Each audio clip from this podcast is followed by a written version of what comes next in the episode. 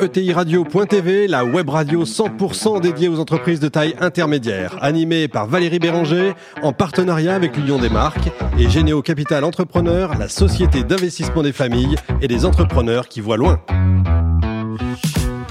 Bonjour à toutes et à tous et bienvenue à bord de ETI Radio.tv. Vous êtes 43 000 dirigeants d'entreprise abonnés à nos podcasts. Nous vous remercions d'être toujours plus nombreux à nous écouter chaque semaine. Et bien sûr, vous pouvez réagir sur les réseaux sociaux et notre compte Twitter ETI Radio-du-bas TV. À mes côtés pour co-animer cette émission, Fanny Letier, cofondatrice de Généo Capital Entrepreneur. Bonjour Fanny. Bonjour. Et Natalia Abella, directrice du programme Grandir, le programme d'accompagnement des ETI et des PME de l'Union des marques. Bonjour Natalia. Bonjour. Aujourd'hui, nous recevons Caroline Lebranchu, présidente et directrice générale de la Belle Illoise. Bonjour Caroline. Bonjour à tous. Caroline, vous êtes née dans le monde de l'entreprise. Vous êtes la troisième génération de la conserverie La Belle Illoise, créée par votre grand-père en 1932. Racontez-nous. C'est une longue, une longue histoire. Euh, effectivement, ça a été créé euh, par mon grand-père en 1932. Euh, c'est à l'époque une conserverie de sardines. Voilà, on faisait un produit. Comme il y en a tant d'autres dans ces années-là, il y avait 160 conserveries similaires en France à l'époque. et chacune vit bon an, mal an, enfin sa vie. Et puis, on a vécu, comme tout le monde industriel, dans les années 60, l'émergence de la grande distribution. Et dans ce, euh, dans ce monde-là, l'idée est d'apporter euh, à tous le plus grand nombre de références produits et à des prix plus compétitifs. Donc les industriels, dont les conserveurs, ont dû se, se rechallenger pour pouvoir euh, fabriquer plus et fabriquer moins cher. Sauf que mon grand-père, lui, a décidé à l'époque de, de, maintenir le niveau de qualité du produit qu'il avait l'habitude de fabriquer. Il n'a pas souhaité, quelque part, se moderniser d'une certaine manière, ce qui était un peu, euh, on va dire, euh, suicidaire. C'est un peu comme si aujourd'hui on disait bon, bah, le digital c'est bien, mais j'y vais pas. Mmh. Euh, il se fermait les portes du, futur en fait, hein, puisque du coup il fabriquait pas beaucoup et cher. Et pourtant il a survécu. et pourtant il a survécu parce qu'il a pris cette décision un peu folle de vendre euh, en direct euh, ces conserves, ce qui se faisait pas euh, du tout aux particuliers. Alors, on, va on va vous retrouver sur votre parcours maintenant, Caroline. vous êtes diplômée d'école de commerce à Clermont-Ferrand et en fait, vous n'avez pas choisi directement l'entreprise familiale, vous êtes allée chez IBM. Tout à fait. Je voulais pas d'ailleurs euh, travailler dans l'entreprise familiale. C'était pas mon choix. Donc, je travaillais pendant euh, huit ans à des postes d'ingénieur commercial, d'ingénieur d'affaires dans le domaine du retail. Mais finalement, l'idée a quand même fait son chemin, parce que sans doute je devais euh, aimer ou ça devait me titiller quand même quelque part. Donc, j'ai fini par, à ma demande, rencontrer mon père pour lui dire que finalement, enfin pas finalement d'ailleurs, parce qu'il m'avait jamais posé la question, mais que s'il faisait, pas de plan particulier, bah, moi, ça m'intéressait. Alors ça, c'était en 2011. Euh, c'est quand même assez long. Hein. Et en fait, il vous a fait littéralement un plan de transmission. C'était du sur-mesure. Ça a pris cinq ans, c'est ça? Oui. 5 ans, de 2006 à 2011. Mais qu'est-ce que c'est un... Euh, on a Alors, on a, vraiment envie de savoir comment ça fonctionne hein, sur 5 ans. Pardon? On a envie de savoir comment cela fonctionne. Alors, comment ça fonctionne? Eh bien, euh, très bien quand c'est préparé. Euh, j'ai travaillé avec un coach euh, qui nous a accompagnés, moi, moi et mon père, moi et le CODIR, moi et l'entreprise, pour euh, prendre des responsabilités succès progressives, pour préparer, travailler sur la stratégie, pour prendre des projets stratégiques jusqu'au jour J. Voilà. La Belle Illoise, aujourd'hui, c'est combien en termes de chiffre d'affaires? On fait à peu près 60 millions d'euros de chiffre d'affaires. On est euh, une entreprise très saisonnière, donc on a aussi un nombre de, salariés qui oscille entre 350 et 650 selon les saisons, puisqu'on travaille un produit euh, du poisson frais pendant la saison sardine qui est l'été. On vend dans nos magasins, principalement en bord de mer, l'été. Et donc, on a une, fluctuation de, personnel assez importante. Et alors, comment est-ce qu'on fait, euh, Caroline, pour euh, se développer tout en gardant des conserveries haute qualité, puisque c'était déjà, vous l'avez dit tout à l'heure, le credo du grand-père? Alors, le, socle stratégique, c'est la qualité. C'est euh, et c'est, enfin, c'était son credo du départ et c'est toujours notre socle stratégique, un produit de qualité. Et ça, ça passe par des procédés de fabrication, surtout par des matières premières euh, des choix qui sont faits dans la, dans, et des arbitrages parfois un peu durs aussi dans, dans tout ce qui est euh, sélection euh, des produits, manière de fabriquer, mode de pêche. tout ça participe à la qualité du produit. Et puis aussi, après, c'est créer un univers de, de marque, euh, avoir une ambition forte, qui n'est pas le sujet d'aujourd'hui, mais qui permet de, de rénover la marque, de la faire grandir, d'exprimer et enfin de pouvoir l'expliquer en direct aux particuliers. C'est vraiment ce duo, un produit de qualité et un mode de distribution en direct aux particuliers qui nous permet de donner du sens à tout ce que l'on fait et d'expliquer tout ce que l'on fait. Qui sont vos concurrents aujourd'hui, Caroline? Alors, euh, nos concurrents directs sont des conserveurs euh, de poissons qui euh, font aussi un positionnement de plus en plus. D'ailleurs, on a de nouveaux concurrents qui se positionnent aussi sur un produit plutôt haut de gamme et qui vendent en direct. Ce sont tous les fabricants de conserves de poissons aussi en grande distribution, mais on n'est pas tout à fait sur les mêmes marchés. Mais c'est aussi tous les concurrents d'usage, c'est-à-dire ceux qui cherchent un bon produit de qualité gastronomique, ceux qui cherchent à se faire plaisir au quotidien euh, pour manger, mais aussi en vacances euh, quand on veut ramener un souvenir ou quand on veut se faire plaisir. Je laisse la main maintenant à Fanny Letier. Caroline, j'avais envie de vous demander comment vous vivez euh, la, période euh, actuelle. Bien sûr, on a, eu un choc qui a été euh, sévère pour, pour tout le monde, mais en même temps, on a l'impression aussi qu'il y a un retour vers les produits de qualité, vers le, vers le bien manger, le manger à la maison, qui peut être porteur pour une entreprise comme la, la Belle Illoise. Au, au final, qu'est-ce que, qu'est-ce que ça donne pour vous? Alors, euh, tout à fait. En fait, ça, quelque part, nous, ça nous a conforté dans notre mission euh, qui vise effectivement à concilier ce manger sain avec la notion de plaisir, la notion de bon pour soi, mais aussi bon pour la planète. Donc, ça a vraiment quelque part porté notre mission qui était définie avant. Néanmoins, on a quand même souffert parce que, comme je, je l'expliquais, on, on, vend en direct et on vend en direct dans nos magasins principalement. Et nos magasins sont dans les cœurs de ville où on déambule. Mais si on déambule plus, euh, même si on a le droit de rester ouvert, il n'y avait plus personne. Donc on a quand même sacrément souffert hein, de ces périodes de, confinement successifs. Mais ça nous a complètement reboosté parce que quelque part, ça a donné tout son sens à notre mission. Euh, il a fallu se battre, trouver des idées, des solutions qui nous ont donné euh, de nouvelles ambitions, un nouvel allant qui a finalement nous a permis d'accélérer sur certains sujets. Donc, euh, au final, quand on fait la conclusion de 2020, euh, nous, on la voit très positivement, comme un, comme un peu un électrochoc pour notre entreprise. Hmm. Et puis, finalement, on s'en sort quand même bien, puisque derrière les périodes de confinement, il y a les périodes de rebond.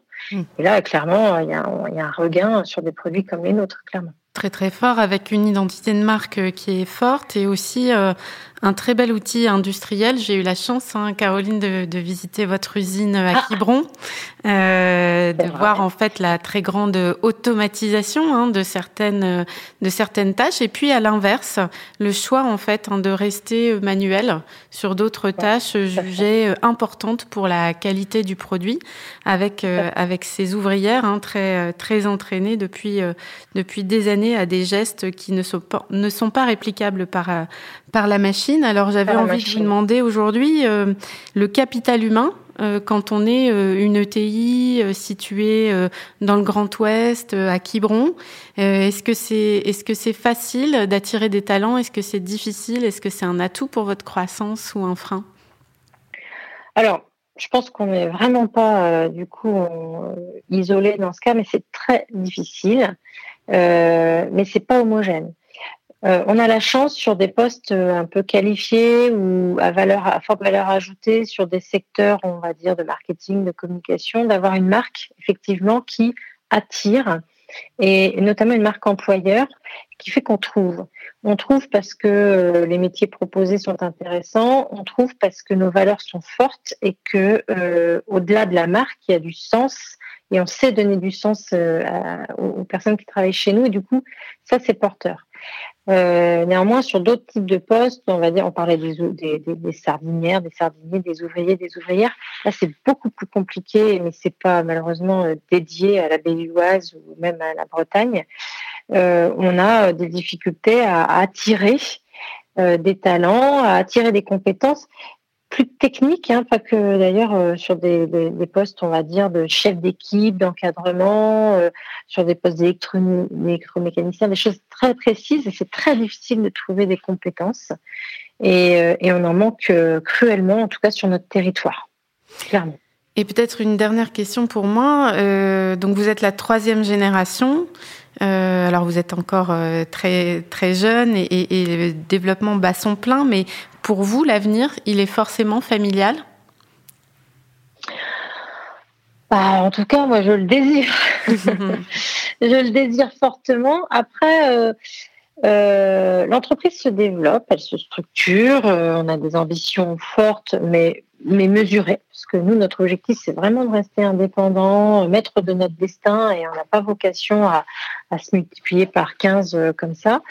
Euh, en revanche, euh, c'est pareil, hein, il faut aussi des compétences, euh, et, des compétences, un, et deux, surtout du désir fort pouvoir euh, reprendre euh, une entreprise, euh, quelle qu'elle soit, et comme la nôtre en particulier.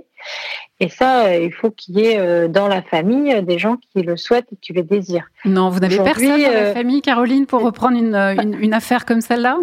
Bah, au jour, à court terme, à très court terme, si je regarde parmi les, la quatrième génération, malheureusement, les gens sont encore un peu jeunes. Pourquoi ils ont quel âge là? Bah, on va dire, si je prends euh, moi mon, plus grand fils a 20 ans, donc il est encore étudiant, c'est un peu, c'est un peu tôt. c'est un petit peu jeune quand même là. Il faut qu'ils fassent leur propre chemin et leur propre expérience ailleurs justement. Donc, euh, c'est pas quelque chose qui s'impose. C'est-à-dire qu'on n'est pas dans cette. Moi, j'ai, moi, j'ai désiré euh, venir ici et euh, voilà. Après, je, je dis pas que c'est pas possible. C'est sans doute un peu tôt pour le définir, euh, mais c'est pas un problème. L'entreprise doit rester. En tout cas, moi, je le souhaite familiale. Euh, en revanche, son pilotage peut être conjoint avec aussi euh, des compétences qui sont autres. En tout cas, aujourd'hui, c'est pas défini. C'est pas quelque chose qui, sur le court terme, euh, et d'actualité. Natalia, vous voulez poursuivre? Oui, bonjour. D'abord, bravo, parce que moi qui m'occupe d'accompagner les ETI et les PME sur ces sujets de la marque, je dois avouer que je me réjouis en vous entendant parler de tous ces sujets qui effectivement contribuent à, développer et à pérenniser une entreprise. Mais j'aimerais bien que vous nous fassiez partager encore plus vos expériences. Et la première d'entre elles, j'aimerais bien revenir sur ces origines euh, bretonnes, sur ces origines régionales, parce que beaucoup d'ETI, beaucoup de PME sont aujourd'hui en, région. Et vous avez su mettre en avant euh, justement euh, cette origine. Est-ce que vous pourriez partager avec nous la façon dont, vous intégrez, au fond, euh, j'appellerais ça presque la marque Bretagne ou, la marque du Morbihan dans, dans, votre communication, dans la façon dont vous construisez votre marque, dans votre ADN ah, Alors, c'est intéressant parce que euh, justement, c'est quelque chose qu'on ne revendique pas euh, tant que ça. Je, je, je distingue l'ancrage territorial euh, euh dans, dans l'ancrage en tant qu'entreprise qui vit, qui vit sur son territoire, qui embauche sur son territoire, qui travaille sur son territoire, qui se source sur son territoire, de la marque. Et nous, en tant que marque, on revendique nos origines et le fait qu'on soit implanté euh, évidemment dans le Morbihan, à Quiberon, qui est vraiment notre lieu d'origine. Et effectivement, c'est très important pour nous parce que c'est euh, l'origine de nos valeurs, de notre histoire. En revanche, on, euh, va davantage mettre en avant le fait qu'on soit plutôt issus des gens de mer. et la mer, elle, dépasse la Bretagne, elle dépasse même la France. Et donc, on ne souhaite pas justement mettre en avant la marque. On n'est pas produit en Bretagne, par exemple. Et c'est un, souhait de positionnement euh, euh, par rapport à la marque. C'est-à-dire qu'il faut en permanence arriver à avoir cette dualité qui est euh, de revendiquer son lieu d'origine en tant que marque, mais aussi savoir la dépasser. En tout cas, c'est ce que nous, on souhaite faire en tant que positionnement. En revanche, en tant que TI, et ça c'est aussi très important, on vit sur un territoire et sur ce territoire, on partage des enjeux, des valeurs communs euh, et, aujourd'hui, je trouve que peut-être on ne, le fait pas suffisamment bien. Je parle de nous en tant que la Belloise, mais peut-être nous en tant que PME et, ETI. Je ne suis pas convaincue qu'on soit suffisamment justement euh, euh, au fait des uns des autres, au fait de ce qui se passe au niveau régional et du territoire pour justement accélérer notre développement. Et je pense que c'est un de nos enjeux justement pour, euh, pour mieux euh, et plus vite se développer en tant qu'entreprise. Et là, ce n'est pas en tant que marque. Je ne sais pas si ça répond à votre tout à, fait, question, mais tout à fait. C'est très intéressant parce qu'effectivement cette dualité existe et que, et que c'est important d'être à la fois aujourd'hui dans son territoire et finalement avec les yeux euh, rivés vers l'horizon quand on est sur la mer. Donc tout à fait. Euh, en changeant un tout petit peu de sujet quand même, vous parliez du fait que vos boutiques avaient été euh, relativement vides pendant tout ce confinement. Je passe beaucoup de temps en Bretagne et effectivement, je vous confirme qu'il y avait moins de monde qu'à l'habitude. J'aimerais savoir comment est-ce que, du coup, vous avez pris ou est-ce que vous avez accéléré euh, sur le volet digital. Vous disiez tout à l'heure qu'au fond, cette période avait créé des opportunités. J'imagine que peut-être le digital en est une. Et savoir comment vous avez pris ce virage et surtout ce que ça a pu changer aussi dans l'organisation de l'entreprise. Parce que souvent, on a des patrons de TI qui veulent s'attaquer à ce sujet-là et on ne sait pas très bien par quel bout prendre le sujet. Or, vous, vous avez été obligé de le prendre. Euh, vous, vous, les ETI, vous avez été obligé de le prendre pendant cette période de, confinement. Alors, euh, en tant que canal de vente, l'Internet, on va dire, était déjà pour nous un canal de vente important. Euh, donc, on avait, on va dire, et le site et l'organisation, que ce soit ADV, VAD et logistique, pour le faire. En revanche, on n'était pas prêt à faire x4 en deux jours. Euh, donc là, clairement, il a fallu se rechallenger dans l'organisation de ça. Et évidemment, notre site web n'était pas non plus euh, tout à fait prêt à absorber des volumes. Donc c'est là qu'on a vu les failles de notre système et organisationnel et physique, enfin en termes de, technologie. Et donc euh, ça nous a obligés, euh, forcés à, à, faire preuve d'initiative. Quand j'ai d'initiative, euh, comme on n'improvise pas euh, des systèmes euh, en, deux jours, parfois c'est de briques et de broc. On a vu mettre par exemple en, place une deuxième ligne de préparation logistique à base de carton et de palettes en deux jours. Et donc on a, su le faire, mais on, s'est surtout dit que du coup l'enjeu c'était de pouvoir accélérer et donc comment on fait pour demain pouvoir accélérer de la même manière? Donc ça nous a forcé à prendre le sujet à bras le court et à, démarrer, faire du briquet de broc au départ pour ensuite démarrer un projet euh, qui doit voir le jour avant notre prochain volume de Noël de 2021 parce que ça devient impératif. Là où on a euh, clairement euh, changé, parce que là, là c'était une accélération. Là où par contre on a euh, carrément euh, développé euh, le digital, c'est sur tout ce qui est réseaux sociaux et communication digitale. Là, on a changé complètement notre organisation, nos équipes, notre manière de faire, nos pratiques, et ça c'est durable. C'est-à-dire que on a dû passer de, on a fait x10 en termes de communication et, sur le digital, et ça, ça va durer. C'est-à-dire que maintenant, on a passé un cap et on reviendra plus en arrière. Et clairement, l'enjeu, c'est de continuer d'accélérer et de se professionnaliser dans ces métiers-là, qui sont des métiers. Absolument, merci beaucoup.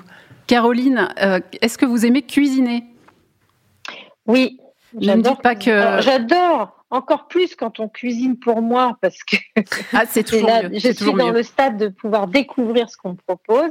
Moi, j'adore aussi cuisiner. En fait, j'adore cuisiner quoi euh, bah, je cuisine déjà, je cuisine tous les jours un peu parce que euh, je mange pas du tout de plats préparés et je mange des légumes tout le temps. Donc, euh, il faut les cuisiner, même si c'est simple, il faut les cuisiner. Je trouve que c'est important. Bon, alors c'est course à pied et légumes. Hein. Ouais, c'est ça. Bon, bah c'est très bien. Mais euh, c'est aussi euh, d'autres, euh, d'autres, d'autres choses qui accompagnent, qui sont moins, on va dire, moins light. Hein, attention. Ah, bah vous nous rassurez. Merci à vous, Caroline. Merci mille fois d'avoir été avec nous. Merci également à Fanny et Natalia. Merci Caroline. Merci. Fin de ce numéro de TIRadio.tv. Retrouvez tous nos podcasts sur notre site et suivez notre actualité sur nos comptes Twitter et LinkedIn. Et on se retrouve mardi prochain, 14h précise, pour un nouvel invité. L'invité de la semaine de ETIRadio.tv, une production B2B Radio.tv en partenariat avec l'Union des marques et Généo Capital Entrepreneur, la société d'investissement des familles et des entrepreneurs qui voient loin.